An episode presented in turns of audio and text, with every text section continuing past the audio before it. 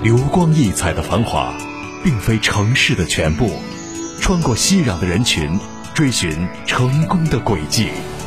听一段讲述，纯棉依旧；悟一段人生，缱绻心中。绝不是一开始就是很辉煌、很艰难的。这个压力，每个人压力都不一样，只是你的抗击打能力有多强。那实际上，我们再看看年轻人，其实他们有很多很优秀的品质。直面创业精英，对话企业领袖，寄予无穷智慧。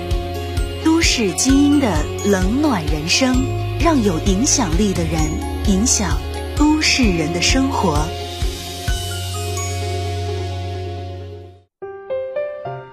欢迎大家在每周六晚的八点半到九点准时锁定 FM 一零五长沙新闻广播《都市精英的冷暖人生》。大家好，我是华荣。人生就像是登山，路再难，坚持走下去，总能登上山顶。好风景往往就在人迹罕见处，人生旅途莫不如此。当你回首来路时，挺过难关，克服困难，也就会觉得没什么过不了的坎儿。这是采访罗成的时候，他对人生的感悟。都市精英的冷暖人生，本期让我们共同走进路谷润景长安汽车总经理罗成，走进他的奋斗人生路。幺零五的听众朋友们，大家好。我是长沙润景、新城润景双子星店的总经理罗成，都市精英冷暖人生，今天邀请大家来听一听我的人生故事。一九八零年，罗成出生于湖南长沙，父母从广东来到湖南做生意，罗成便在这里长大成人了。从小，罗成看着父母为了生活东奔西走，做各种生意。他就明白了，人生要靠自己去脚踏实地的奋斗。父母对他的陪伴较少，也让他从小就独立懂事。时至今日，他说：“从小到大，虽然自己很多时候不知道自己要什么，但是一定明白自己不要什么。”自小其实就是一个工薪阶层的，因为父母的话也从广东到长沙来创业，然后我也在长沙出生。我的父母的话，他们是自己在做一些生意。我印象里面，他们做很多行业，然后自己办过养殖场，开过洗衣店，卖过冰箱等等。从小因为父母生意比较忙嘛，然后自己也会比较独立。从初中开始就基本上都是自己生活、学习，到那个时候读中专，都是自己比较独立吧。怎么讲呢？因为平时沟通的人比较少，但是父母传递给我现在的。最大的两个感受就是，第一个是独立，确实因为父母也没有在身边；第二个的话，我知道的就是父母给我的永远就是很脚踏实地的一种感觉，就是不会去走捷径，也不会去尝试一些这种不好的一些东西，给我的一直都是很正能量的、正向的一些东西。觉得父母的话，从小对我的教育肯定是说要脚踏实地的去做人也好，做事也好。虽然他们陪伴不多，但是其实。这个过程中，反而就是让自己去经历了很多事情，肯定是试过错的，走过很多弯路，甚至有误入歧途的时候。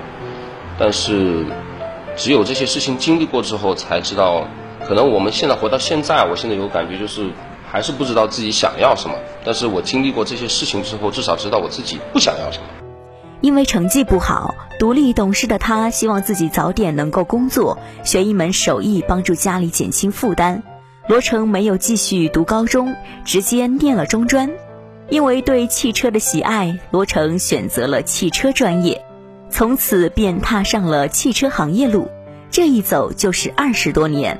我们很小的时候，路上没有什么轿车。那个时候记得印象很深的时候，车是一个那个奥迪一百。那个时候哇，觉得这个车奥迪很漂亮。然后还有一些老款的那种奔驰、虎头奔那些车。慢慢的，直到初中毕业，我说想有一个一技之长，因为那个时候，汽车才也是刚刚步入这个大众的这种家庭生活吧，消费品。然后说还是希望自己有一个一技之长，未来的发展这条路，我这个年纪应该还是可以看得到的。所以就选择了汽车行业，选择了这个汽车的专业。成绩不好啊，也是一个。爱好吧，男孩子对汽车这些东西肯定还是比较感兴趣。刚才说那个成绩不好，其实是其中一部分的，还是说因为从小的话就是比较独立，希望自己能够早一点出来工作，减轻一下家里的负担。讲实话，那个时候的中专其实最大的收获是考了一本驾驶证，对汽车的一些基本的这些原理和构造有了一定的了解，这个是最大的收获。因为男孩子本身对这方面有兴趣，然后动手能力会强一点，所以就还是能够掌握一些东西，基础的一些东西。一九九九年，罗成念完中专，十九岁的他便出来闯荡社会了。经过学校推荐，罗成来到了一家汽车零部件公司工作。没有技能跟工作基础的他，只能在流水线做工。枯燥的生活，重复的事情，让一个年轻的小伙子也会感觉无聊和压抑。可是刚毕业又年轻，又不能轻易不干，只能默默地承受内心的委屈。继续埋头苦干，是在中专毕业了之后呢，就进入到汽车零部件的一家公司去实习，在那里工作了六年。九九年的时候，学校推荐去那个一个汽车的这种零部件，一个日本品牌日立，去在那里就是在生产流水线上面。那家公司它是主要生产汽车启动机和发动机的一些专业零件的，就是在流水线上面，没有一技之长，就是学生。这种刚毕业的实习生进去，就在流水线上面生产这些零部件。这中间做过这个一线的这个流水线，然后担任过班组长，然后担任过质量检查一些相关的岗位吧。在那里最大的收获可能磨练了自己的耐心，因为你其实，在生产线上面一待，可能我们时候有时候要加班，可能是十几个小时，就是一人一岗，十几个小时，你是不会有旁边的同事啊沟通聊天的。那段时间后来的时候是非常压抑的，其实内心来讲啊，但是你又不能的轻易的去把自己的工作辞掉，因为你所有的收入你不可能是说还去找家庭父母要钱嘛。一边做虽然很压抑很闷，但是还是坚持在做，就是同时的话也是在思考未来的出路在哪里啊，也在找其他的行业或者岗位。一待待了六年，九九年到二零零五年。六年的时光是罗成人生中成长的阶段，他锻炼了自己的耐心，摒弃了自己身上的戾气，也让自己明白了自己的人生不能就这样碌碌无为的过去。他决定改变，因为就是很简单的机械的一些工作，技能上面是没有任何提高的。最大的收获真的就是锻炼了耐心。其实没有心理压力，没有脑力工作，纯体力活。那时候算了一下，应该是每天要搬就是一个启动机。大概是在十到十五公斤左右，然后我们算了一下，我每天要搬的货大概有十五吨，是真正意义的搬砖。不停的说自己坚持不下去了，想放弃了。那个时候完全学不到任何东西，练就的是一手的老茧，双手都是一手老茧。说我还这么年轻，不应该这样下去，所以就零五年的时候就找到一个合适的机会就出来了。二零零五年，罗成二十五岁，机缘巧合之下，经邻居介绍进入了汽车 4S 店。看着 4S 店销售平时都是打着领带，穿着得体，他也想试试销售工作。可是面试了两次，因为没有工作经验，都被拒绝了。无奈之下，他只能面试售后服务岗位。有着汽修专业基础，终于面试通过了。是因为恰巧有一个邻居在 4S 店上班，然后通过他了解了一下汽车 4S 店，所以就想说去他的单位试一下。当时一边工作，然后一边去面试申香集团。我去面试了三次，前两次都是被 pass 掉了，因为当时是自己打工嘛，就是这种流水线上面的。因为你之前这六年的时间没有在自己的这种社交能力啊，你的这种。工作能力上面学习到任何东西，所以其实自己是很缺乏这种相关的一些经验的。然后前两次呢，只是说当时的想法很简单啊，在零几年的时候，我说平时都是穿着脏兮兮的那种工作服，对吧？流水线上面那种制服。那我想说，我到新的地方，我要打上领带，穿上西装，所以我就去应聘销售。但是面试了两次都没有过。后来第三次。心想着自己学的是汽车专业、汽修方面的专业的吧，那我就应聘售后吧，试一试，也许可能会更加适合自己。然后第三次换了一个岗位，面试这个售后服务顾问，通过了。没有面试上销售岗位，却做了售后。罗成并没有气馁，反而在售后的岗位上，他觉得更适合自己。后来面试我的行政人事经理跟我是平级同事的时候，我们就聊过这一段的这种经历，他印象很深，说我是这种自然放松下来，这种面部表情啊是比较严肃的，亲和力很不好的人。所以如果说你要去快速的跟一个陌生的客户快速的破冰的话，你的这种形象是不利于你的这种谈判或者沟通的。但是呢，我自己又学了汽车售后专业，然后又在汽车零部件的这种公司待了这么久。那么对于汽车的这些零件的构造啊，汽车整体的这些呃构造还是比较了解，专业度可能会强一点，比一般的人，所以就去做售后。我觉得做了售后之后，我自己个人感觉的话，也确实是更适合自己。第一个，我说之前的工作六年的时间给我带来最大的收获就是锻炼耐心，所以让我在后面的这个工作中做售后的服务顾问的这个工作中更加有耐心的去跟客户解释客户的疑问呐，用我的专业知识判断车辆的一些故障啊。通过一些我自己对专业知识的理解，然后通过我的口语化跟表述，能够让客户取得更多的一些信赖。其实售后来说，相对销售，我现在回想起来，其实更适合于。既然选择了，就要做好。在售后岗位上两年的时间，是罗成收获最大的两年。给自己定下目标，让客户满意，对自己说一声谢谢，是他当时对自己的要求。售后的岗位上面，我零五年开始在雪佛兰，那个时候雪佛兰是刚刚进入中国，然后做到零七年到凯迪拉克就做到前台主管了，用两年的时间。那段时间是自己应该是收获最大的，就是因为你前期可以说是蛰伏了那么久啊，一直是抱着一个怀揣着一个让自己生活过得更好，或者让自己能够施展拳脚的地方。蛰伏了六年的时间，那么突然到了一个新的环境里面，期望的环境里面，所以自己应该是在拼尽全力在做吧。这两年的时间，其实最开始一进去，给自己给自己定的目标，我说我一年之后我就要做到服务经理，但是马上这个目标又调整了一下，觉得自己还需要多锻炼的方面太多了，所以当时这两年给自己定的最大的一个目标就是我每天无论接待多少客户，就是至少有三个客户主动握着手。跟我说小罗，谢谢，就是以这样的一个小目标啊，每天的这个小目标。其实围绕这个小目标的话，其实回想起来，其实也没有说的那么简单。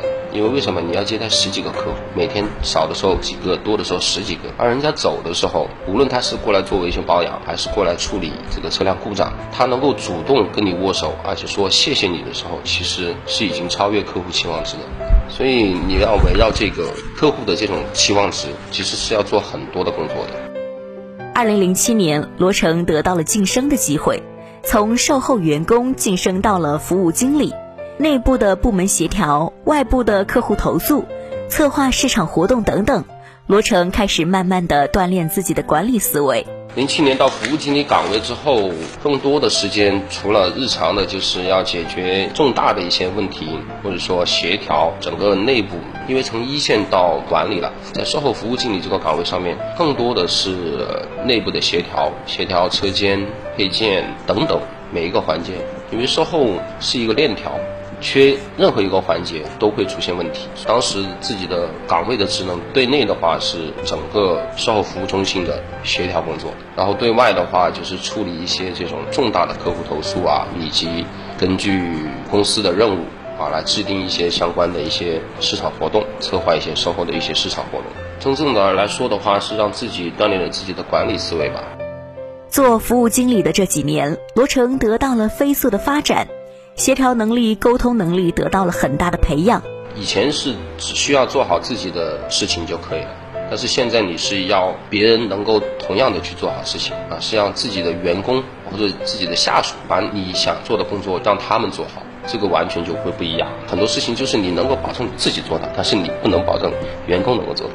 应该四五年左右吧。我在凯迪拉克的时间挺长的，我是零七年到一七年。当时给自己的一个概念就是说，你在做经理的时候，就是做服务经理。当时我的总监，我的上级就告诉我一句话，我印象很深刻。他说，在一个四 S 店售后，可以没有服务总监，但是。不能没有服务经理。服务经理，我刚才说他的职责，因为他是面对客户的第一个板块，你的团队是面对所有的客户的第一人。那么整个售后的这些配件有没有及时到货啊？你的车能不能维修好啊？时间能不能准确啊？及时交车啊？这等等都是需要服务经理的这个部门给到客户承诺。那么你围绕给客户的这个承诺，你就必须要去协调整个售后的生产环节。这几年当服务经理里面，更多的锻炼了我的协调能力，我的沟通能力。你只有把内部协调好，就是做到给客户承诺的东西，你才会有你的业绩。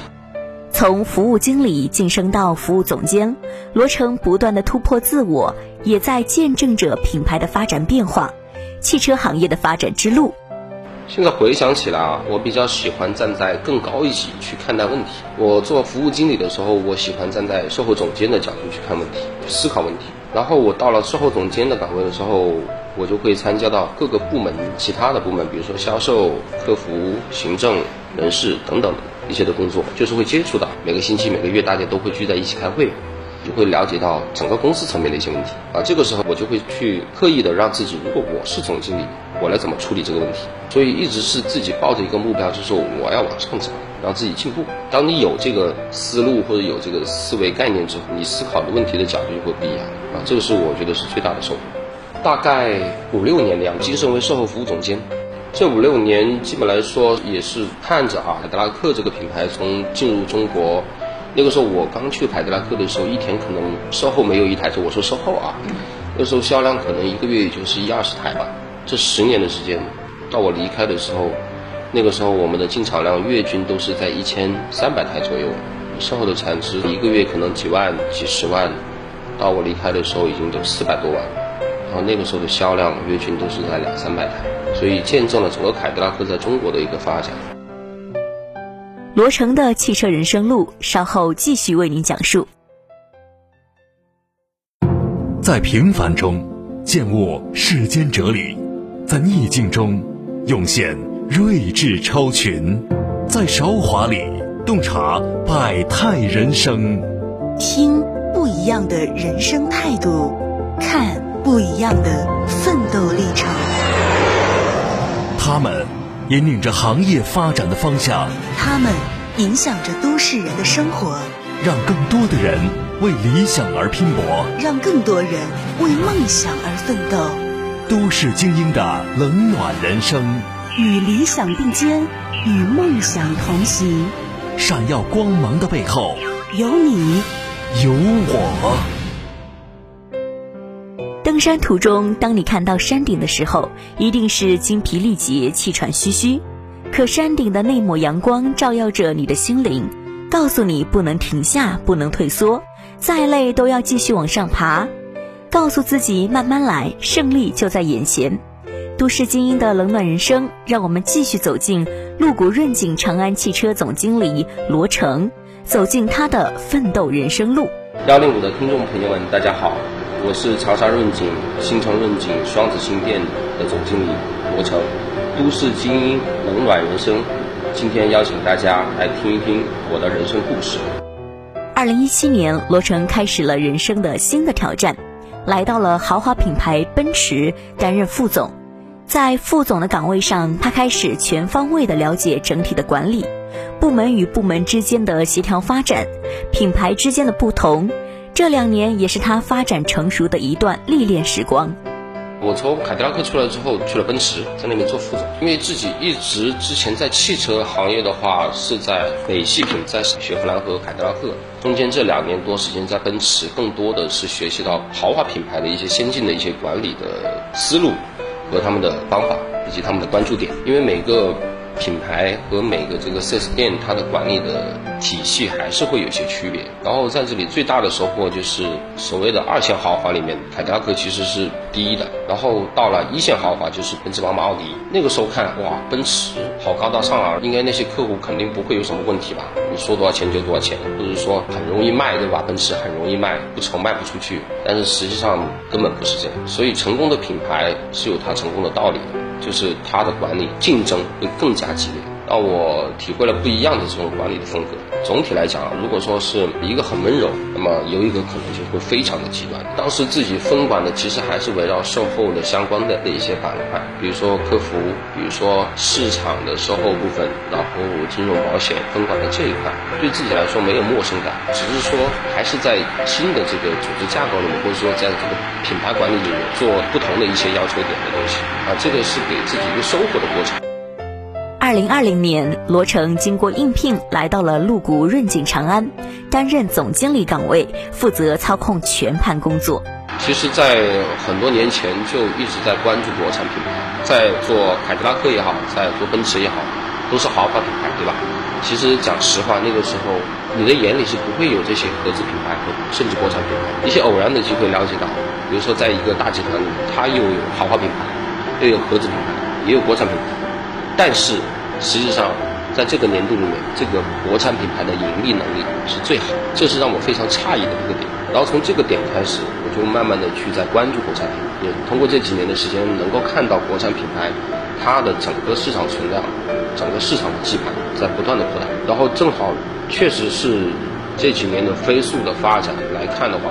第一个国产品牌相对它的盈利能力要比很多现在这个合资品牌要好，它整个的这种增速非常大，所以正好一个这样的一个合适的一个机会的时候，说自己一定要试一试，所以就来到了面前。因为没有销售的工作经验，在面试总经理岗位的时候，他也遭到了质疑。但这些年的管理经验，他知道如何把销量做起来，如何把各岗位各部门协调发展，是他所擅长的。从我的工作经历来看是没有做过销售的，这个是我在整个职场里面是最大的一个短板。因为老板来面试我的时候都是同样的一个问题，就是你没有做过销售，你怎么来把这个销量带起来？这是对我最大的担心。虽然没有做过销售，但是其实一直都是在做管理工作。其实管理都是相通的，我就是抱着这个信念。最大的收获就是说自己不懂销售的知识，销售的一线的这些专业的知识、话术、流程我都不懂，但是我。知道销售的组成，从管理上面，我应该要怎么去做那些工作？比如说漏斗原理，这是很简单的。其实很多事情都是这样。我的销量的组成是什么？我需要多少的客流？我需要多少的线索？我的团队必须要达到一个什么样的一个成交率？下来就会组成我的这个销量的交车，对吧？所以其实这个思路是很简单的，这个逻辑也是很简单的。那我 OK 吗？那么我虽然我没有专业知识，但是。我不需要我我有专业知识，我找好的有专业能力的这个人来担任这个专业知识的内训师，对吧？我把关键岗位管理好，关键数据管理好，其实销量就出来了。这两年新品的出现也让罗成信心满满，他相信国产品牌所散发的魅力越来越会受到市场的欢迎。长安品牌近两年推出了 UNI 系列，就是跟传统的这个。我们叫 B 网车或者 A 网车是有很大区别的，全新的一些设计理念来打造了 UNI 这个品牌。现在 UNI 从 T 开始上市，UNI T 开始上市，到去年三月份 UNI K 上市，然后到今年三月份马上又会上市 UNI V，现在已经开始预售了。无论从外观还是它的这个内饰的设计。以及它整个的高科技化的这种搭载的平台，都是远远要跟传统的车型是不一样的。这是长安这两年重心的一个拳头产品。二零二二年，路谷这家店会在新品问世的基础上再创佳绩。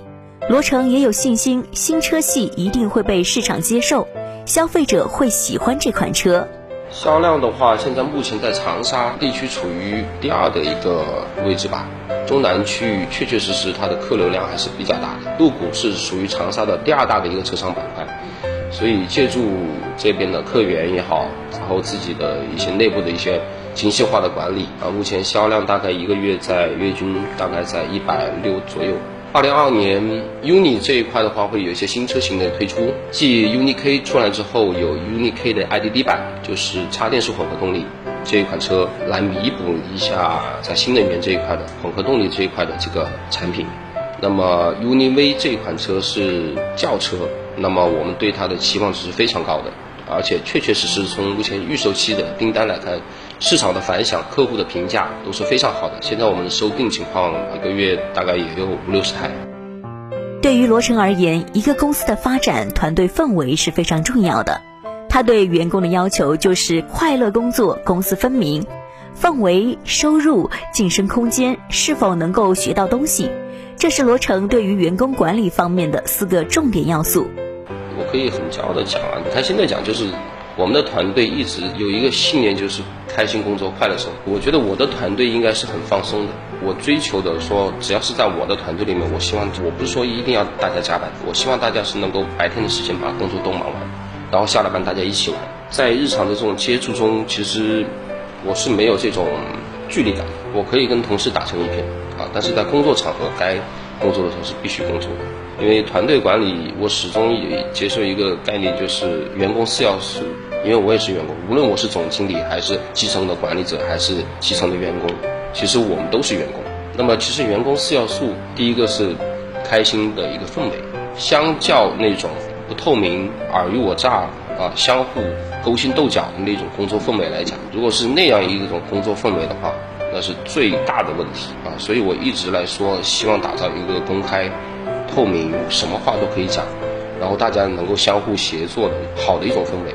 员工四要素，第二点收入，第三点晋升空间，第四点能不能学到东西。所以，我们所有的管理者，包括我对部门经理的要求，都是围绕这四点去做团队工作。各个部门相互协作，团结有凝聚力，就不怕目标达不到。罗成对于各部门的要求就是不分彼此，通力合作，成为团队一份子，就要传递正能量。